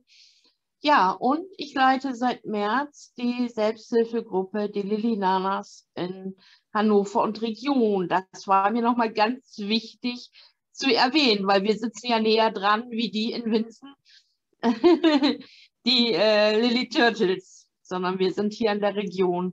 Und da wird ja. es dann demnächst auch einen Internetauftritt und Flyer geben und die bringen wir dann natürlich gerne auch den Taraske-Filialen äh, vorbei. Ja, wir freuen uns. Also äh, wir arbeiten natürlich gerne auch mit Selbsthilfegruppen zusammen und wenn Sie da zum Beispiel auch mal Interesse haben an einer Kollegin von uns, die bei Ihnen vorbeikommt, vielleicht auch in der Gesprächsrunde ein bisschen was erzählt, Fragen beantworten kann, können wir immer gern was organisieren. Ja, gerne. Gut, das war's ja. schon. Danke. Wunderbar, dann vielen Dank für die Wortmeldung. Gut, dann haben wir die Runde in, der, in dem Sinne durch. Wir haben unsere Vortragsthemen. Gibt es im Moment aus dem Kreis der Zuhörenden Fragen, Wünsche, Dinge, über die wir nochmal sprechen sollen? Etwas, was wir vergessen haben? Da sehe ich erstmal nichts. Gibt es aus dem Kreis unserer Vortragenden noch was, was Sie gerne mit einbringen wollten, zusätzlich äh, erwähnen, was Sie vergessen haben? Vielleicht kann man noch erwähnen, dass ich auch sehr wichtig finde, dass man, ähm, da streiten sich zwar die Geister noch drum, aber aus, äh, ich denke mal, logischer Erfahrung her, eigener Erfahrung und so weiter, äh, die Lymphdrainage zeitnah wieder fortzusetzen nach einer Operation. Ähm, auch da, wie gesagt, wird oft ja gesagt, naja, der eine oder andere Operateur ähm, sagt, ich halte es nicht für notwendig, wenn man sich genug bewegt, wie auch immer, oder muss ja nicht, sie tragen ja die Kompressionswäsche. Ähm, würde ich auch eher anders sagen, sehen, ähm, ich halte die äh, manuelle Lymphdrainage oder, oder vielleicht, wenn man zumindest wenigstens ein äh, pneumatisches Gerät zu Hause hat, auf jeden Fall für sinnvoll, weil es natürlich den Heilungsprozess unterstützt und natürlich die Schwellung auch äh, besser abbauen kann. Ne, das, ähm, also das Thema MLB wollte ich einfach nur mal ganz kurz auch noch mal in den Raum werfen. Das ist ja auch teilweise sehr zwiegespalten, aber das ist durchaus sehr wichtig für die Patienten. Ne? Und das sollte man auch weiterhin tun, dahin gehen und sich verordnen lassen. Und bloß nicht, wie gesagt, glauben, das ist ja auch häufig so, die Hausärzte, da habe ich letztens jetzt auch drüber äh, einen kleinen Beitrag gemacht ähm, auf der Social Media Seite sozusagen, weil äh, durchaus immer noch das Problem besteht, dass immer noch gesagt wird, können wir nicht verordnen oder wir müssen eine Pause machen zwischen den Verordnungen oder was weiß ich was, das gibt es nicht mehr. Es gibt es nicht mehr. Das kann man auch schon singen. Ja, dieses es gibt aber nicht mehr, weil wir haben ja einen neuen Heilmittelverordnung sozusagen, Heilmittelkatalog und da ist es durchaus ähm, dauerhaft. Wir haben ja keine außerhalb des Regelfelds mehr, sondern wir haben jetzt Verordnungsfälle und dieser Verordnungsfall, der geht so lange, wie er halt geht. So. Und äh, das wäre mir vielleicht nochmal wichtig an dieser Stelle zu sagen, falls das hier äh, ja, hinterher auf YouTube hochgeladen wird. Auch da habe ich gesagt schon was dazu gesagt selber in meinen Videos, aber ähm, bitte keine Pause machen. Liebe Kollegen, bitte macht keine Pause, ihr müsst keine Pause machen. Verordnet das, was die Patienten brauchen. Das ist wichtig. so. Das war das Kurze. ja. Das ist richtig, genau. Und gerade zu, und gerade zu dem Thema berät natürlich ein gutes Sanitätshaus auch, nicht nur Taraske. Wir können äh, dazu natürlich keine ausführliche Rechtsberatung anbieten, wenn es jetzt in Detailfragen des Sozialrechts geht, aber grundsätzlich, welche Hilfsmittel geeignet sind, wie da die Bedingungen Ihrer Krankenkasse sind, da kann Ihnen häufig Ihr Sanitätshaus auch weiterhelfen. Ja, und dann habe ich eine Wortmeldung wieder von Dagmar gesehen. Bitte sehr. Genau, Thema MLD, ganz wichtig. Ähm, es gibt tatsächlich, also erstmal gibt es Operateure, die operieren gar nicht, wenn man nicht über eine ganze Weile lang die konservative Therapie betrieben hat. Na, und äh, es gibt ja in der Therapie diese beiden Säulen, konservativ und operativ. Und die operativ ist meiner Meinung nach halt auch nur eine Ergänzung. Hatten wir ja vorhin schon gesagt, keine Heilung. Da muss jeder für sich selber gucken, wenn man sagt, die konservative hilft mir nicht mehr weiter. Ähm, ich kann es nicht aufhalten, dann definitiv, dann ist es völlig berechtigt, dass man sich Gedanken über die operative Therapie macht, mit allen Konsequenzen, selbstverständlich. Ähm, und die MLD, ich habe tatsächlich ähm, es jetzt bei der letzten OP so gehabt, ähm, es gibt Operateure, die sagen, die ersten zwei bis drei Wochen keine Lymphdrainage. Kann ich nicht verstehen. Also ich habe jetzt wirklich bei der letzten hatten wir es wirklich speziell, dass wir an Tag drei angefangen haben und dann direkt an vier aufeinanderfolgenden Tagen. Das hat meine Lymphie so eingerichtet, und das war für mich perfekt. Also ich, ich sonst habe ich immer zweimal die Woche gehabt hinterher. Ne? Aber diesmal war das richtig perfekt. Und ich glaube, dass das wirklich den Heilungsprozess wirklich auch ähm, sehr positiv beeinflusst hat. Ne? Also definitiv ähm, bin ich da also auch dafür, so früh wie möglich da wieder mit anzufangen. Natürlich ist es keine Lymphdrainage, wie man sie normal kennt. Ne? Äh, man muss es auch mit, mit, der mit der Physio absprechen. Bist du bereit dazu? Ich habe bei den ersten zwei, drei Mal immer das Mieder an, erst noch. Und wir lymphen über das Mieder. Das ist nicht das wie sonst, aber es kommt trotzdem was an und es hilft trotzdem. Wo wir gerade von Therapie sprechen, dazu würde ich vielleicht ganz kurz was einwerfen, ohne jetzt ein ganz neues Fass aufmachen zu wollen. Das ist ja häufig schwierig. Ich glaube nicht nur im Bereich Hannover, äh, eine geeignete Physiotherapie zu finden, weil es einfach gar nicht so viele gibt, die das machen, die es dann auch gut machen und gerne. Das greift ja ineinander. Und äh, da gibt es keine Zauberlösung und wir können Ihnen jetzt in Hannover auch nicht die Lösung aller Probleme versprechen, aber ich kann zumindest sagen, wir sind in einem zugegebenermaßen jetzt schon etwas länger, aber durch Corona ja auch bedingt äh, verzögert, in der Entstehung befindlichen Lymphnetzwerk, äh, das gerade versucht, an diesem Problem was zu machen, indem es die verschiedenen Leistungserbringer in, in dem Bereich zusammenbringt. Physiotherapie, Sanitätshaus und ÄrztInnen. Und es ist noch nicht fertig, wir sind deswegen noch nicht komplett an der Öffentlichkeit, aber wir bauen dieses Netzwerk gerade auf Und wenn Sie da zum Beispiel ein Problem haben, eine geeignete Physiotherapie zu finden oder in dem Bereich äh, Fragen oder Wünsche haben, dann können Sie da auch gerne auf uns zukommen und wir gucken mal, ob wir über die Vernetzung da was tun können. Genau. Also ich finde das auch sehr gut, diese Lymphnetzwerke, mhm. Selbsthilfegruppen, gerade, gerade für, für Betroffene, die sich nicht sicher sind, habe ich das überhaupt? Und wenn ich die Diagnose frisch habe, was mache ich denn jetzt? Sind tatsächlich, wenn man einfach mal googelt, die Lymphnetzwerke ähm, oder halt auch die Selbsthilfegruppen. Man kann auch einfach mal eingeben bei Google Selbsthilfegruppe, Lipödem oder Lymphödem und dann einfach die Stadt, wo man halt oder die Region, wo man ist, das kommt auch, ähm, da findet man eigentlich auch immer was. Oder halt dann über die verschiedenen Gesellschaften. Die Lipidem-Gesellschaft hat eine Auflistung von den Selbsthilfegruppen, ähm, der Lipidem-Hilfeverein, vorhin sind ja auch schon ein paar Namen gefallen, der Lymphverein, äh, Lipidem-Portal. Da gibt es also mittlerweile so viele Portale. Und ich finde tatsächlich, das immer ganz gut und kann das wirklich jedem nur ans Herz legen. Versucht in die Selbsthilfegruppen reinzukommen, weil die haben regional die ultimativen Tipps zu Ärzten, Physio, Sanihäuser, und zu allem sowieso Therapiemöglichkeiten, das sowieso.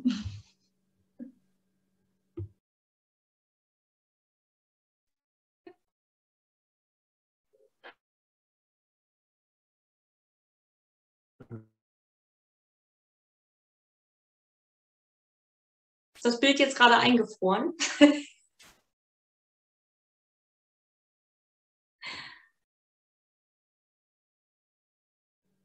Er ist so geschockt vielleicht jetzt, keine Ahnung. Ja, oh nein, ich hatte, ich hatte, glaube ich, ganz kurz einen Verbindungsabbruch gerade, weil ja. ich habe auch nichts gesehen. Keiner hat sich geschaut, was zu sagen. Ja, nee, genau, nee, da war kurz die Verbindung weg, aber jetzt scheint sie wieder da zu sein. Hurra. Äh, gerade rechtzeitig, um allmählich, glaube ich, dann zum Ende unserer Veranstaltung zu kommen. Aber eine Frage haben wir vorher noch. Äh, und zwar gerade an den Kreis unserer sehr aktiven, vielen Dank dafür nochmal, Teilnehmerinnen. Gibt es denn Themenwünsche für zukünftige solche Events? Weil das wird sicherlich nicht der letzte Taraske Talk gewesen sein. Ob jetzt unter genau dem Namen oder wie wir es machen, das entscheiden wir noch in der Nachbesprechung. Aber wenn Sie da jetzt konkrete Wünsche haben, Dinge, über die wir nochmal sprechen sollen, äh, ganz andere Bereiche vielleicht auch, sagen Sie gerne Bescheid, wir freuen uns. Kann per Wortmeldung hier mündlich erfolgen oder natürlich auch per Textform im Chat. Oder wenn es Ihnen hinterher einfällt, per Nachricht sehr guter Hinweis von dir an dieser Stelle. Stimmt, das ist auch.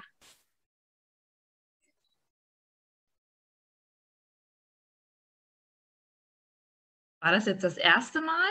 Mhm. Das ja. war diesen. Achso, okay. Da also sagen wir mal in, in der Form. Wir hatten schon einmal ja. so, ein, so ein ähnliches Videogespräch auch mit Nicole Gerlach damals und so ein, zwei solche Sachen schon gemacht. Aber genau das jetzt machen wir zum ersten Mal. Das ist unser erster Versuch. Ja, da gibt es ja, gibt's ja ganz viele Themen. Ne? Also zum Beispiel Lymphdrainage ist ein eigenes Thema. Hatten wir letzte Woche Mittwoch in der, in der, bei uns in der Selbsthilfegruppe, dass äh, meine beiden Lympheen sich da einen kleinen Vortrag gewidmet haben und haben mit uns drüber gesprochen. Bewegung, äh, Bewegungstherapie, Ernährungstherapie, da gibt es ja auch mal die rechtlichen Sachen. Ähm, und ein ganz wichtiges Thema Selbstliebe, ne? auch ein ganz, ganz wichtiges Thema. Ähm, da gibt es ja ganz, ganz viel. Und dann. Der Ecke, genau. Ich denke, denk ich, das Haus Fabian wäre vielleicht auch noch eine Möglichkeit, was man halt sonst noch nutzen kann an Hilfsmitteln oder was mhm. man halt auch noch Faszienrolle und Co. Das hat man ja auch ja. schon mal. Ähm, oder Igelballmassage äh, und so weiter, dass man halt da auch nochmal ja. Anziehgeschichten. Stimmt. Ja, das sind natürlich einerseits Sachen, wo es dann fast ein bisschen schade ist, wenn man es nur per Video macht, weil man dann die Hilfsmittel nicht umreichen ja, kann. Aber irgendwann in den kommenden Monaten kann man ja vielleicht sogar mal persönliche Treffen machen. Und äh, deshalb, wie gesagt, auch gerade wenn es Selbsthilfegruppen sind, kommen wir da gerne mal dazu und führen dann natürlich auch Hilfsmittel vor. Vielleicht nicht gerade jetzt sofort, weil wir jetzt gerade doch tatsächlich pandemiebedingt das Infektionsrisiko noch ein bisschen hoch sehen für große Gruppentreffen. Aber ja. es könnte ja sein, dass das dann in Richtung Herbst auch wieder geht das Problem haben wir ja momentan alle. Die Selbsthilfegruppen agieren ja momentan auch online. Und das ist nicht so, nicht gerade nicht so, so, so einfach, jeden dazu zu motivieren und jeden zu erreichen. Aber das ist auch ein sehr, sehr breites Thema.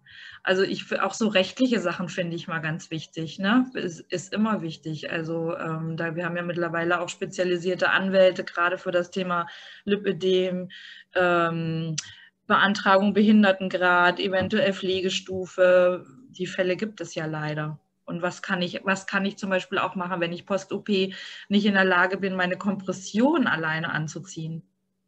Die Möglichkeit gibt es ja auch, dass man sich dann vom Arzt halt ähm, ja, den Pflegedienst verordnen lässt, der dann morgens kommt und hilft mhm. oder wie auch immer. Ne? Ja. Also dieses, dieser rechtliche Bereich ist ein ganz interessantes Thema. Da müssten wir dann mal schauen, ob wir einen guten Anwalt, Anwältin finden, die für uns dann da einen kleinen Vortrag drüber hält und für uns in den Terraske Talk dazukommt.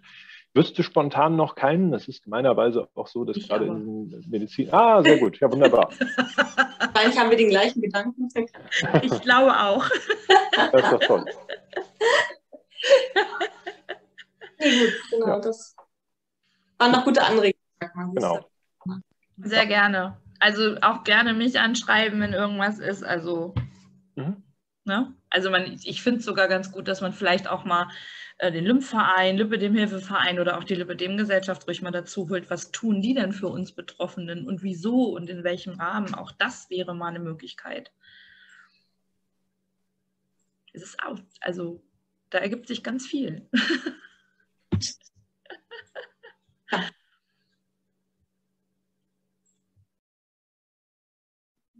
Gut, ja, dann denke ich, ist unsere Veranstaltung damit für heute zu einem guten Ende gekommen. Ich sehe keinen Widerspruch und keine weiteren Wortmeldungen. Insofern sage ich jetzt noch, noch einmal allen vielen herzlichen Dank, das war toll. Fand ich, ach, sag mal doch nochmal. Ja, sehr gerne. okay. Ach nee, ist nur eine, eine, ein Winken. Ach, stimmt, das ist ein Winken. Pardon. Der Reaktionsbutton, ähm, da kann man nämlich ganz viel mitmachen. Ja, so ich habe Daumen hoch, klatschen, ja, ja, ja. feiern. Ich war zu sehr von meinem eigenen Bild fasziniert und habe es deswegen nur so aus dem Auge gesehen. ähm, ja, vielen Dank an alle. Ich fand das toll. Das war sehr interaktiv, das war sehr interessant. Ich habe auch viel gelernt und äh, ich hoffe, Sie nehmen auch ein bisschen was mit. Und ich würde mich freuen, wenn wir auf jeden Fall auch in Verbindung bleiben und wenn Sie beim nächsten Mal wieder beim Terraske Talk dabei sind. Insofern vielen herzlichen Dank und bis zum nächsten Mal und natürlich noch ein wunderschönes Wochenende. Ich muss mal gucken, kann ich dort bestimmt auch irgendwo hier Reaktion. Da, ich mache das auch mal. So. Gut.